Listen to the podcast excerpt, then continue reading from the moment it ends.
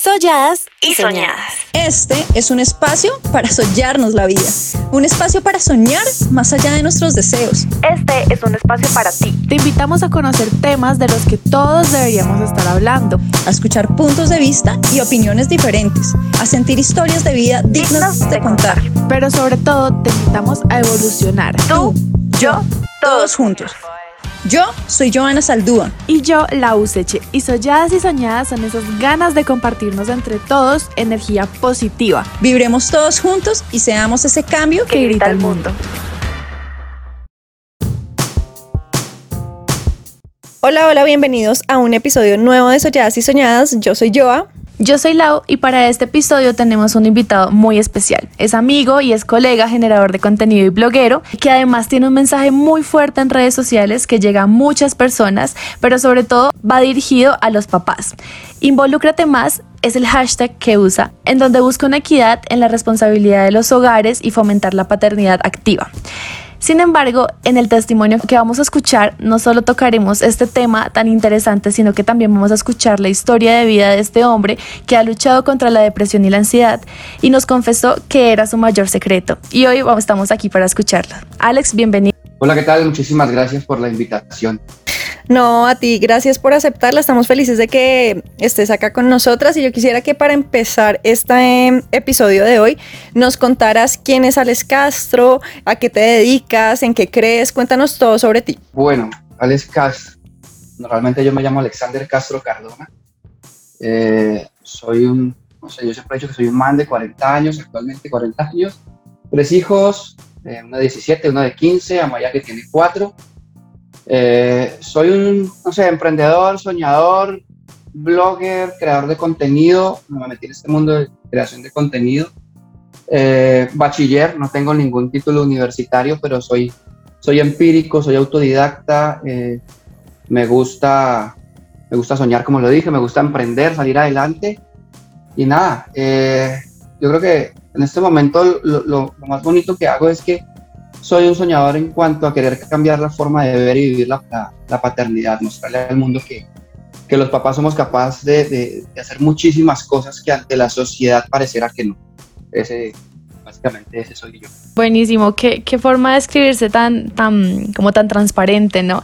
A mí me parece que eso precisamente es lo que reflejas en tus redes sociales, Alex, y te confieso que yo soy fan tuya, o sea, realmente sigo muy de cerca lo que tú publicas, porque me parece realmente un mensaje que o sea, se está muy acostumbrado a ver mamás blogueras, como todo el contenido, obviamente en torno a sus hijos, pero papás blogueros siento que se ha despertado desde hace poco realmente. Y de, de los papás blogueros que yo tengo como en el radar, tú eres como el más destacado, eres el que más tiene un mensaje más claro y realmente eso me encanta. Y quiero pues antes que empecemos a hablar de todo esto felicitarte por el por esa labor que tienes y por ponerte realmente la camiseta eh, pues de papá que quiere involucrarse y, dar como ese ejemplo para que pues se cambia como todos esos paradigmas que, que tenemos ya establecidos no Em, en la introducción conté que tienes un secreto que de pronto no, o de pronto no, ya nos confesaste que no, somos como que tenemos la primicia pues de, de contarlo y realmente estamos muy agradecidas porque eh, nos diste como ese espacio, pues nos vas a contar ese testimonio.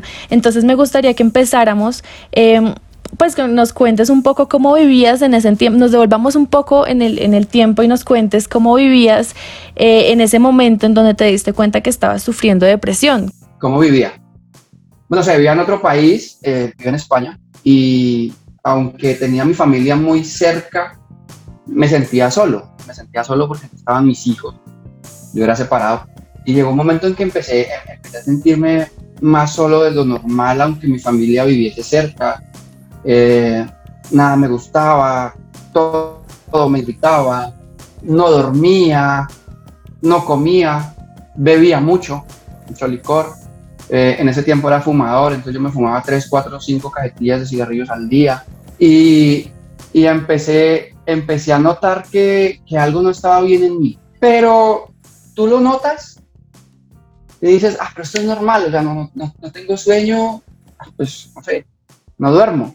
No tengo, no tengo hambre, pues no como y pues me quiero tomar unos tragos, me los tomo y pues lo veía, lo veía muy normal hasta que eh, llegó un punto en que empe- empecé a tocar fondo. Cuando digo tocar fondo, gracias a Dios, nunca, nunca llegué a probar las drogas, como le ha pasado a otras personas que han sufrido de esto, pero sí toqué fondo de una manera muy, muy horrible porque empecé a pensar en querer quitarme la vida. Y es ahí donde dije, venga, aquí pasa algo y esto no está funcionando, algo me está pasando.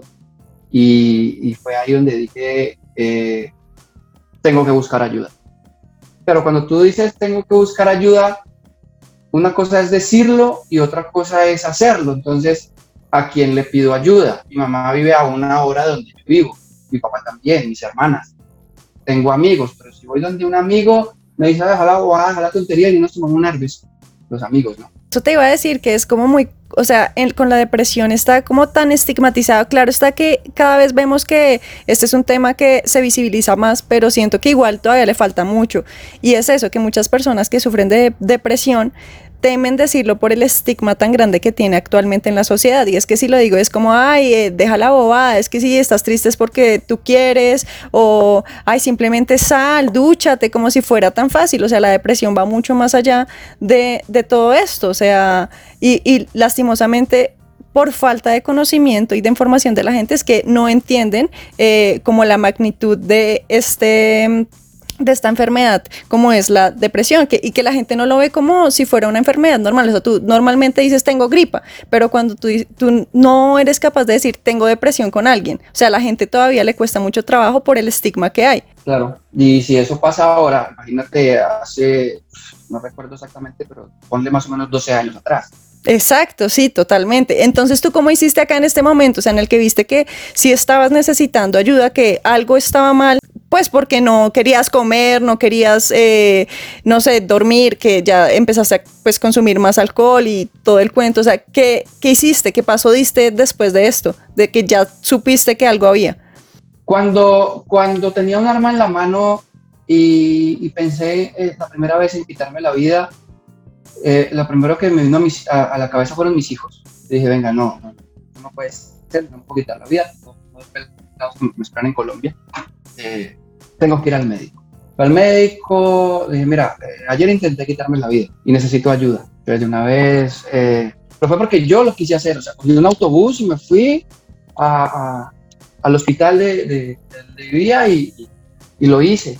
Ahí pues rápidamente ya me pasaron con, con psicólogo, psiquiatra, no sé qué.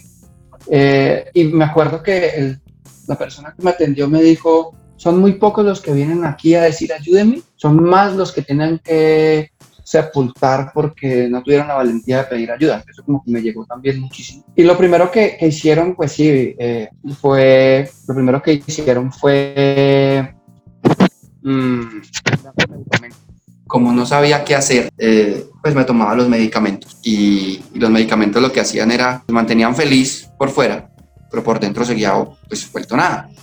Entonces eh, dejé de, dejé de medicarme y creo que fue peor.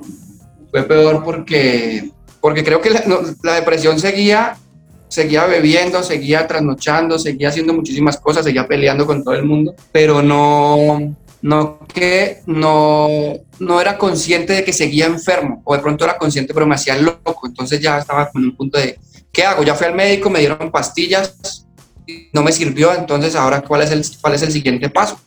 Y eso les estoy diciendo que eso no pasó de un día para otro, sino que eso estamos hablando que desde que desde que tuve mi primer intento de suicidio hasta el momento que les estoy diciendo que ya dejé pastillas y dejé todo, no sé, año y medio, dos años. O sea, es un proceso, eso es un calvario, mejor dicho, es un infierno. Ale, pero antes de, que sigas con, con, tu, con, tu, historia, quiero que nos pongas como un poco más en contexto. Tú estabas viviendo solo. Eh, ¿Qué pasaba de pronto con, con, tu vida laboral, con tu vida amorosa? Como qué pasaba en tu entorno para, pues, para que llegaras hasta el punto, ¿no? A mí me parece ya muy impactante que ya hayas tenido como lo que tú decías, el arma en la mano, ya eso para mí es como wow. Eh, y pues obviamente ir y reconocer y pues no hacerlo, ¿no? Eh, ir a buscar ayuda. ¿Qué pasaba con tu vida en ese momento? ¿En qué pensabas? Eh, ¿Cómo ocupabas tu tiempo libre? Cuéntanos un poco más de detalles, qué era lo que pasaba. Bueno, ¿qué pasaba con mi vida? Claro, estaba pasando, en un, estaba pasando un momento horrible porque justamente en España las cosas se pusieron pesadas me quedé sin trabajo, me quedé sin dinero, eh, me tocó entregar eh, pues, el sitio donde vivía, no tenía para pagar un alquiler, eh, pasaba uno o dos días sin comer y de pronto el tercero sí. Es una situación muy complicada donde decías, de pronto le decías a algún amigo, ve, regálame un café que es que no he comido nada y pasan una cerveza, ese tipo de situaciones. Entonces dice, venga, ¿yo qué estoy haciendo? Estoy, me vine a otro país a buscar un mejor futuro para sacar a mis hijos adelante y, no estoy haciendo nada. O sea, ¿qué carajos hago yo aquí? Empecé a, a cuestionarme y, a preguntarme, ¿para qué sirvo yo? O sea, yo no sirvo para nada. Me vengo a otro país y, y, ¿qué hice? Dejar a mis hijos tirados en Colombia. Mejor dicho, yo no sirvo para nada y eso fue uno de los detonantes por los cuales pensé en, en hacerme daño, o sea, la situación económica. Eh, mm, yo siempre he sido como muy alejado de mi familia, aunque mi familia siempre ha estado para mí, pero pues no soy yo de ir a, no sé, me pasa esto, me pasa aquello. Entonces, claro, toda, toda esa soledad que, que tenía más los problemas económicos, más que un día comías y otro no, eh, sumémosle a esto algo que no lo sabe sino mi esposa y mis hijos, eh, llegué al punto de dormir en la calle porque no tenía dónde dormir. Llegué al punto de dormir en albergues que hay allá que te, dejan quedar tres días. Entonces, todo eso, si tú sumas todo eso, pues a mí, digamos, en, en, mi caso personal, todo eso me rayó la cabeza y dije, no, yo no estoy haciendo nada con mi vida, yo no sirvo para nada, pues mejor no estar aquí. Y, básicamente fue, fue eso. Claro, es que es una situación muy, muy compleja lo que nos estás contando. O sea, me parece difícil y la verdad, eh, o sea, afrontar todo esto, yo creo que para cualquier persona es jodidamente duro. Ya nos dijiste que tú nunca has sido muy de, no sé, como de hablar con tus familiares. Yo quisiera saber, ya en el momento en el que tú quisiste ir a buscar ayuda, ¿tú le contaste a tus papás, a tu familia o, ¿O pasaste solo con el psicólogo, con el psiquiatra y nadie más lo sabía? Eh, mis papás se van a dar cuenta cuando escuchen el podcast. O sea, hasta el día de hoy ellos no saben absolutamente nada. No, no, lo sabe. Lo sabe mi esposa y lo saben, y lo saben mis hijos, o sea, nadie más. Pero tú en ese momento estabas con tu esposa, o sea, tenías a alguien cercana que te apoyara emocionalmente con toda la situación que estabas viviendo. No, no, no, no, no. Eh, emocionalmente no tenía nadie en ese momento, no tenía pareja. Eh, bueno, la, vida en España era como más de, locura y tal, estoy soltero, soy separado y todo el rollo, pero pues a ver, no, no tenía una estabilidad económica ni laboral ni nada, y mucho menos pues me iba a poner a pensar en, tener como una pareja. Entonces en ese momento no. Porque pienso yo que si hubiera tenido una pareja en ese momento y, realmente, eh, eh, no sé, me hubiese querido, pues no deja que yo pase por eso, o que duerma en la calle, o que aguante hambre, ¿sí me entiendes? O sea, pienso yo que pues, la pareja está para apoyarse y eso, pero no, en ese momento estaba solo. Entonces lo afronté yo solo, fui al psicólogo yo solo y, e hice todo el proceso yo solo. Claro, más fuerte aún. Siento que así vivir una situación es mucho más complicado porque siento que el apoyo de familiar o amigos siempre, o sea, es una ayuda gigante para uno en la vida. Entonces, bueno, digamos que acá ya empezaste a tomar medicación, yo quiero que nos cuentes cómo fue como tu proceso de lidiar con la depresión en ese entonces. No, era, era, era muy duro. O sea, a, a mí me mandaron una cantidad de, pastillas y, y, las pastillas era, bueno, tómese tantas por la mañana, tantas por la noche, así y así, no beba. Me, recomendaron que no bebiera. Entonces, claro, yo cuando tomaba las pastillas, tomaba pastillas y encima bebía. Entonces era una bomba que yo mantenía Mm, feliz por fuera, o sea, siempre me veían sonriente y chévere, pero pues por dentro estaba vuelto nada. Entonces, era como un empaque. O sea, el empaque por fuera está muy bonito, pero por dentro está, está muy vacío y aún seguía pues yo peleando con, con todos estos demonios que tenía de, cuando digo demonios, eh, de bueno, ¿qué voy a hacer con mi vida? Necesito eh, buscar trabajo, encontrar trabajo, necesito comer, necesito dónde vivir. Entonces, pues imagínate, todo eso era una bomba. Y, y pensaba yo en algunos momentos de mi vida, decía, venga, no tengo para comer, no tengo dónde dormir, pero resulta que sí resulta eh, para beber y para fumar. Entonces, aquí algo no está bien. ahí es donde te das cuenta también que para qué, o piensas, para qué pedirle ayuda a las personas, entre comillas amigos, si te van a decir, pues deje la tontería, eso no tiene nada, bro, venga, tomen una cerveza, ya nos tomamos una, ya nos tomamos unas copitas. Entonces uno dice, pues a ver, ¿a quién le voy a decir que, que me ayude si lo primero que te dicen es, deje la tontería? Claro, ahí tenías directamente cómplices en, en tu historia, no tenías como nadie que, que te ayudara. Pero yo, o sea, me, me causa duda porque si buscaste ayuda profesional, ¿no? Eh, ahí lo que se espera es un acompañamiento, de pronto terapias, no sé, durante un tiempo, pero no, o sea, te, te recetaron las pastillas y se desentendió como ese tema profesional. No, no, no, no, allá hacen, eh, me hicieron un seguimiento, un seguimiento a rigor. Eh, de pronto el que, el que en un momento no siguió con, con el tratamiento o con, con el lineamiento que le habían dado fui yo. O sea, porque estaba como en una etapa muy autodestructiva. Ejemplo, yo cuando me tomaba las pastillas, todo muy bien, sí, yo iba así, así me tocara ir caminando desde donde estaba hasta el hospital, igual yo iba y era consciente de que tenía que cuidarme y todo el rollo.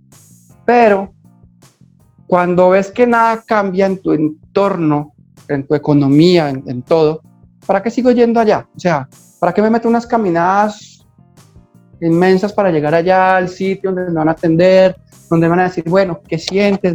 Bla, bla, bla, bla, y a- tener que contarle todas las penas a un man que no te va a solucionar nada. Entonces, era yo el que, el que realmente no, no seguía con todo. El acompañamiento sí. Y, y muchas veces me sonaba el, el teléfono y era de él y de él. Yo ya sabía de dónde era. Yo, ¿Para qué contesto? ¿Para qué voy a esa cita? ¿Para qué hago esto?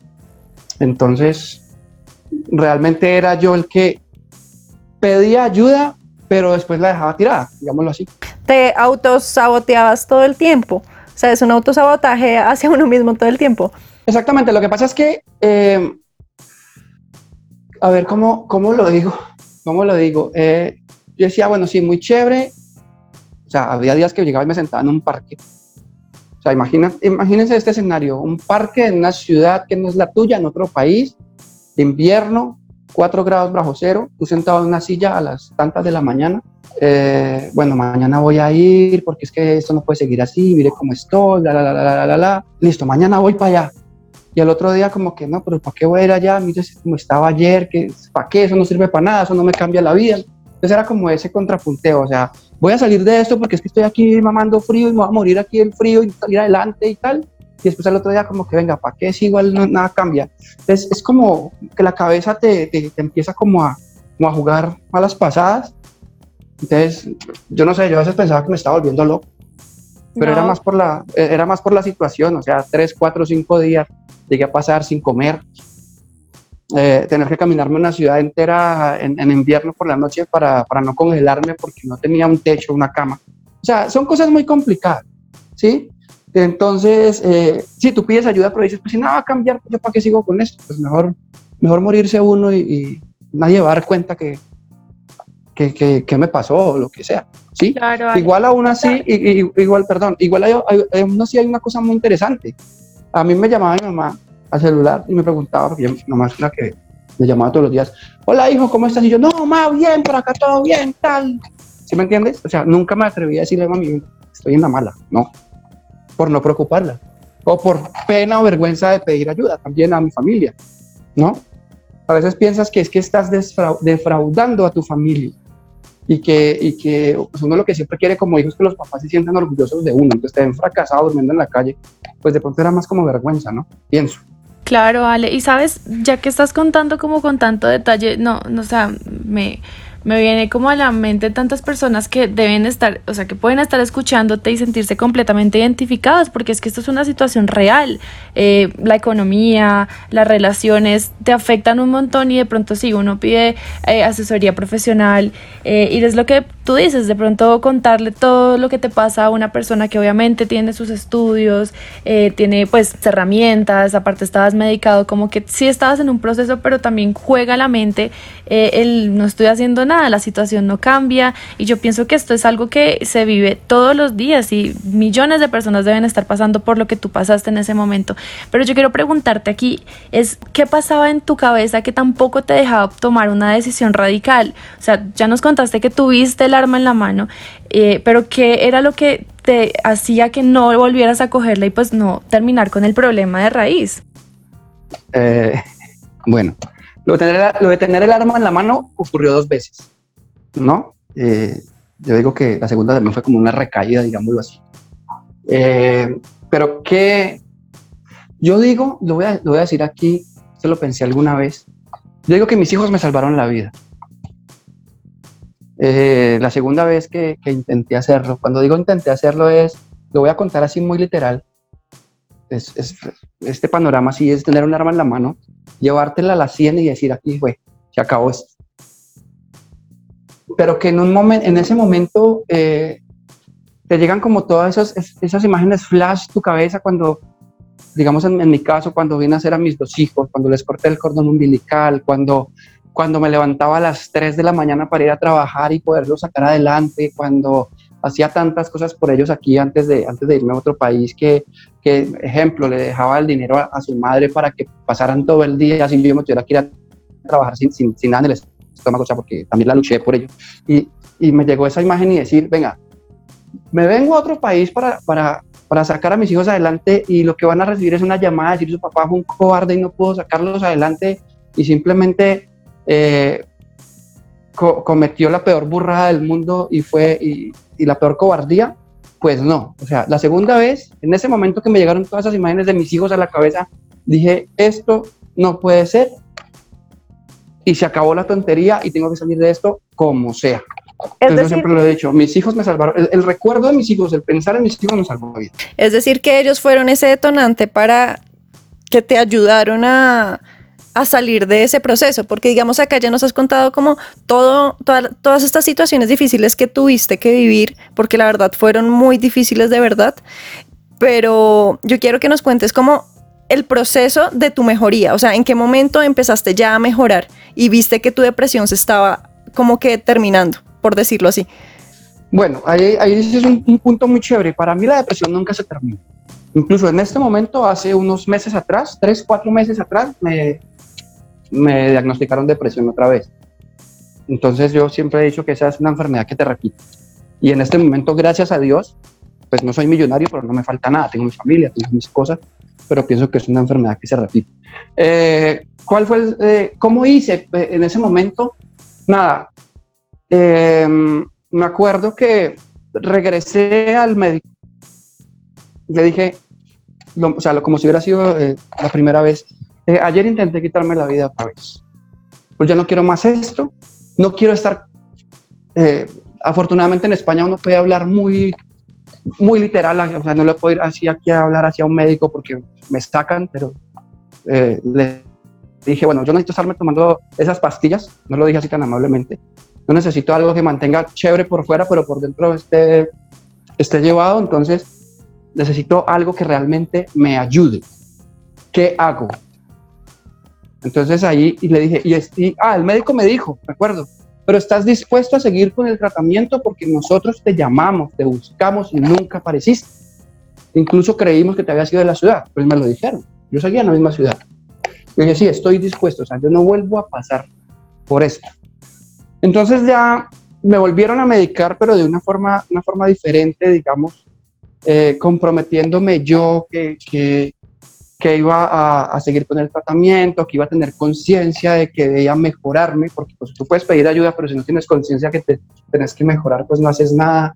Entonces ya digamos que la dosis de la medicación fue diferente para empezar a, cambiar algunos aspectos, porque pues la medicación te mantiene chévere. Eh, mm, empecé a hacer más ejercicio, digamos de alguna manera, a caminar, porque yo en una ciudad que tenía playa, entonces todos los días me iba a caminar al lado de la playa, eh, hacer como eh, ejercicios de, ¿cómo le digo? Como, como, mentales de, bueno, tengo mis hijos, tengo mis hijos, tengo mis hijos, tengo mis hijos, es por mis hijos, es por mis hijos, siempre, o sea, como todos los días repitiéndome esto en la cabeza, es por mis hijos. Fueron, fueron muchísimas cosas. Yo creo que el, el, el pensar en que tenía que sacar a mis hijos adelante era lo que, lo que más me motivaba. Entonces todos los días era, bueno, mis hijos, mis hijos, mis hijos, vamos para adelante, vamos para adelante. Eh, que me sentía así como triste, no, nada, mis hijos, o sea, eh, eso fue, eh, eso, el visualizar a mis hijos era lo que, lo que, a, mí me, lo que a mí me apoyaba. Todo el mundo lo, lo hace de manera diferente. Eh, hay gente que, que hace yoga, hay gente que, que hace algunas otras actividades, ¿no? Yo simplemente con el pensamiento de que tenía que sacar a mis hijos adelante y algo muy interesante que sí hice y que me lo enseñaron allá fue no pienses en negativo. Entonces, al principio fue duro, pero bueno, no tengo trabajo, no tengo dónde vivir, no tengo dónde comer, pero voy a tener trabajo, voy a tener dónde vivir, voy a tener que comer. Y es duro porque, o sea, no tienes nada, pero estás con el positivo, o sea, lo voy a hacer, lo voy a hacer, lo voy a lograr. Y con el estómago, con las tripas a discreción, como digo yo, pero nada, lo voy a hacer, lo voy a hacer.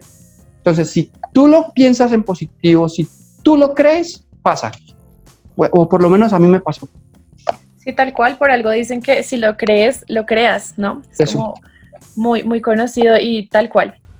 Pero bueno, aquí lo que me gusta es que ya viene como la parte linda de la historia, de pronto la que nos deja más enseñanzas, ¿no? Ya nos contaste pues lo duro que tuviste que pasar, no sé cuántos años, pero seguramente fue mucho tiempo que tuviste este, este, como tú lo llamas, este demonio en la cabeza, que literalmente la depresión es eso, como esa segunda voz en tu mente que no te deja progresar, pero ahora quisiera que nos contaras qué pasó, cómo lo lograste superar en ese momento, porque pues también muy bien lo has dicho, la depresión se repite eh, y digamos que es algo con lo que toca de pronto aprender a lidiar. Em, como un constante en tu vida, pero de que se puede salir, se puede salir. Entonces quisiera que nos contaras cómo, cómo lo haces, cómo fue tu regreso a Colombia, eh, bueno, cómo, cómo, cómo seguiste con tu vida. Bueno, realmente fue un proceso muy bonito. Eh, lo que les decía ahora es que si, si, piensas en positivo, aunque no lo creas, las cosas pasan. Entonces empecé a cambiar mi forma de pensar. Así no tuviera nada, pensaba en que iba a tener, en que iba a conseguir trabajo, en que, en que todo iba a cambiar para bien y así fue. Eh, conseguí trabajo, eh, empecé a, a cambiar ya ya muchas cosas, pues ya con trabajo y pues con dinero para pagar una habitación y poder comer, pues, todo, todo te cambia. Eh, empecé a ver lo bonito que la vida siempre me ofrecía. ¿Por qué lo digo? Porque a vos en la vida se te pueden aparecer muchas veces ángeles o personas que te dan la mano, pero vos no lo notas o no lo aprecias porque estás pasando por un momento difícil. Ejemplo, cuando yo no tenía dónde comer, o no tenía para comer, no tenía para dormir o dónde dormir. Resulta que sí había gente que me decía, eh, parce, no lo puedo dejar quedar en mi casa porque había mi esposa, mi hija y tal, pero yo le puedo lavar la ropa, ¿sí? Eh, había otro que me decía, no, parce, pero venga, yo sé que usted está en la calle, no puede vivir conmigo, pero pues por lo menos venga y bañese aquí. De vez en cuando por ahí alguien me decía, ve, tomate este café. O sea, cosas bonitas que vos decís, venga, sí tenía cosas chéveres, pero no las apreciaba. Entonces, ya luego, una de estas personas que, que de pronto vio que estaba en la mala o, me quiso ayudar alguna vez y yo no, no lo acepté o, no lo vi, bueno, no sé, me ayudó a conseguir trabajo y ahí ya eh, empecé, a, empecé a salir, empecé a salir adelante. Eh, por cosas de la vida se me apareció la que es hoy en día mi esposa, Joana, Joana es una persona que fue novia mía en el colegio hacía muchísimos años, o hace muchos años, y por cosas de la vida nos volvimos a encontrar. Eh, y empezamos a hablar y entonces, eh, no, yo me quiero ir a Colombia y, y, ya me quiero radicar en Colombia y quiero estar en Colombia. Y entonces eh, encontré en ella, estando ella aquí en Colombia, yo en España, ese apoyo emocional digamos que no, que, no tenía. Entonces, no, hacele aquí lo que necesites, no, cuando llegues, eh, cuando llegues hablamos. Eh, me llamaba ella de aquí para allá. O sea, muchísimas cosas. Y yo decía, no, venga, ya estoy trabajando, ya estoy, estoy viviendo mejor, ya eh, estoy ahorrando, me quiero ir a Colombia, voy a ver a mis hijos. apareció Joana de nuevo en mi vida y, y, de pronto quizás cuando, cuando esté en Colombia, pues pueda pasar algo chévere con ella.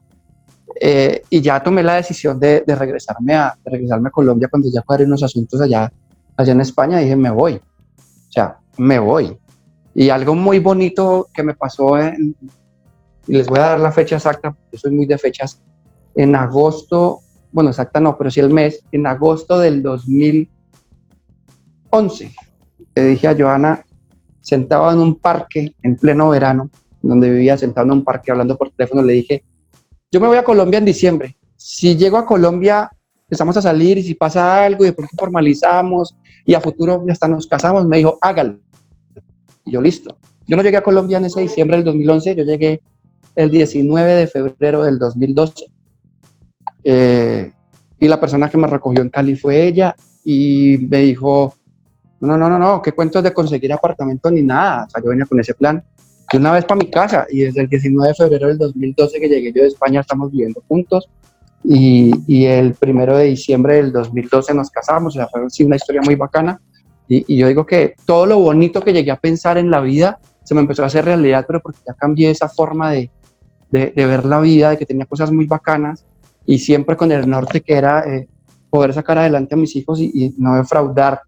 Eh, lo que yo había pensado también para, para un futuro con, ellos y, y, conmigo. Me encanta todo lo que estás contando porque, eh, no sé, me parece una historia súper romántica la que nos acabas de contar. Qué linda tu historia de amor. Y, y algo que me parece súper importante acá resaltar es que definitivamente nuestra mente es jodidamente poderosa, o sea, tanto como puede eh, jodernos literalmente, como puede ayudarnos y sacarnos de la peor. Y es que eso fue lo que pasó contigo, que aprendiste a ver las cosas buenas en la vida, o sea, porque yo siento que cuando uno está con depresión todo es negativo, o sea, todo lo ve como mal, todo literal es negativo en la vida de uno cuando está con depresión. Y siento que el que haya sido a terapia, pues te enseñó a ver y a manejar tus pensamientos de otra manera, como tú ya no lo explicaste en algún momento. Alex, yo quiero que para, pues ya para finalizar como la entrevista, ya terminándola, eh, nos contaras un poco de cómo te encuentras ahorita, cómo manejas tu ansiedad actualmente y cómo va como ese proceso ahorita contigo. Bueno, hace, como les dije hace un rato, hace por ahí unos tres meses o cuatro, eh, me diagnosticaron depresión, una ansiedad, trastorno de sueño, no, duermo, eh, pero bien, ya veo las cosas diferente, gracias a Dios nunca más volví a pensar en, en hacerme daño. Eh, aprendí a, a, pedir ayuda, pero no solamente a los profesionales en salud. O sea, eh, aprendí a pedirle ayuda a mi esposa, ahí fue donde le conté lo que me ha pasado en España y me sinceré con mis hijos. Incluso aprendí a, a pedir perdón y les pedí perdón por todo el tiempo que estuve mal allá y ellos estuvieron mal aquí. Eh, y entonces, cuando ya le dije a mi esposa, venga, ayúdeme, estoy enfermo, eh, me dijo, aquí estamos, o sea, somos tu familia y te vamos a apoyar. Y, y, y eso ha sido como, como lo mejor, saber que, que tenés a alguien al lado que te apoya, ¿sí me entendés? Y, y no puedo decir que, que aunque haya aprendido a ver el lado positivo, siempre las cosas, siempre voy a ser el hombre más positivo del mundo, ¿no? Hay días que como que ah, jue madre, esto es, no, nada me sale, no sé qué. Pero eh, tengo un ángel al lado que es mi esposa, ella me dice, mi amor, acuérdate, cuando tú estás así, cuando reniegas de todo, cuando dices que todo está mal, todo nos va mal en el trabajo, en la casa, con los muchachos. Entonces, ojo con eso. Es ahí donde como que me aterrizo otra vez y digo, venga, no, todo va a salir bien, todo va a estar bien. Entonces yo digo que en este momento mi apoyo full es mi esposa y mis hijos. Cuando he estado muchas veces, mi nena de pronto no entiende lo que pasa, pero muchas veces he estado sentado en una esquina de la casa eh, llorando, lo voy a decir así abiertamente, y, y, viene mi hija y me dice, papá, ¿qué tienes? Y me da un abrazo, ahí a mí se me olvida que estoy enfermo, que tengo nada, y me acuerdo que es que tengo mi familia, que tengo unos hijos con los cuales salir, a, salir adelante, y que sí, no somos perfectos y, y, y tenemos cosas en la cabeza y todo el mundo tiene su rollo, pero, pero no debemos darle oportunidad a todas estas demonios a todas estas cosas que, que nos aplasten, que, que, nos sigan haciendo daño, sino que tratar de mirar lo bonito que tenemos y, y, más si es tu familia, tu esposa y tus hijos, pues luchar por eso para que, para que estas enfermedades no, no, a, la larga no te ganen, digámoslo así. Tal cual, así mismo como lo has dicho Alex, siento yo que es la forma de salir de, de, pues de la depresión, de la ansiedad, es buscar tu ancla, buscar eso, esas personas que te conectan nuevamente con la realidad, que te despejan de todos esos demonios que tienes en tu cabeza eh, y que pues te enseñan realmente el, significado, ¿no? La importancia de la vida, que son la familia, eh, los amigos, el amor, ¿no? Como es lo que te, te mantiene en esta realidad. ¿Y no crees, Alex, que de pronto un poco lo que viviste en España fue lo que te hizo como crear ese mensaje tan poderoso en redes sociales? O sea, es que el, el el lema, el eslogan de involúcrate más y enfocar esa comunidad de papás que de pronto tú mismo lo dijiste, tú te fuiste y aunque imagino que respondiste de alguna manera, te alejaste de tus hijos y pues no fuiste un papá presente para ellos en algún punto de tu vida, fue lo que te hizo como, como empoderarte con ese mensaje y, pues ser lo que hoy en día es papá bloguero? Eso ayudó. Yo no puedo decir que no, eso ayudó mucho. Pero, a ver, yo toda la vida he sabido hacer muchísimas cosas de la casa, lo que me enseñó mi mamá, de ser responsable con los hijos y todo eso, pero desafortunadamente con mis hijos mayores no pude ser un papá presente. Eh, con Amaya, ya cuando estuvo, cuando nació Amaya, que ya trabajó para mí, me puedo levantar a la hora que quiera, eh, bueno, todo ese tipo de cosas que, que, que tengo como bendición, gracias a Dios, eh, dije, bueno, llegó la hora de, de, aportar algo. Siempre quise eh, dar un mensaje bonito, toda la vida lo quise hacer, pero decía, no tengo las herramientas, pero no era tanto como las herramientas digitales o las herramientas de todo lo que tengo ahora, sino como las herramientas emocionales. Y no me sentía un ejemplo para yo ir a dar un ejemplo, valga la redundancia, ir a darle ejemplo a la gente. No, es que yo soy el super papá, pero es que solo los tirados, un ejemplo. Ya, entonces, eh, con la nena, ya cuando, cuando, nació mi hija, eh, más las vivencias de lo que tuve en España, más el tener hoy en día la custodia por bienestar familiar de mis hijos mayores y poder estar con ellos y, y tantas cosas buenas y malas que la vida me ha dado, eh, me han ayudado para poder sacar adelante o, trabajar en esto de, de papá bloguero, digamos. Es un cúmulo de todo, tanto lo bueno como lo malo. Total, Alex. Bueno, y así llegamos al final de este episodio. Alex, muchísimas gracias por estar acá, por abrirnos tu corazón y a toda la comunidad de Soñadas y Soñadas. De verdad, es una historia y un testimonio de vida que nos dejó muchos aprendizajes y te lo agradecemos de corazón. Eh, sentimos que es súper importante traer estos testimonios porque sentimos que sensibilizan un poco más a las personas. Entonces, pues nada, te agradecemos por haber estado acá y compartir este espacio con nosotras. Si quieres, déjanos acá ya tus redes sociales e invita a las personas a que te sigan eh, en tu comunidad. Claro que sí. Eh, primero que nada, muchas gracias a ustedes por la, por la invitación. Mm, me pueden seguir en redes sociales como arroba papá bloguero, bloguero con V y doble G. Y les quiero dejar una reflexión así pequeñita rápidamente. Cuando una persona les diga, estoy triste, eh, me siento mal porque me dejó mi pareja, eh, estoy aburrido, estoy, no le digan, ah, eso no es nada. Siéntense con él y decirle, contame qué te pasa, porque no sabemos en qué momento esa persona pueda llegar a tener depresión y pueda llegar a cometer una locura. Bueno, muy bien, muchas gracias a todos y a todas por escucharnos. Recuerden que este espacio ha sido creado con el fin de que aprendamos, crezcamos y evolucionemos. Así que si te gustó el episodio de hoy, no olvides compartirlo y ayudarnos a que esta información y que esta historia de vida le llegue a más personas. Nos escuchamos el próximo miércoles. Bye. Bye.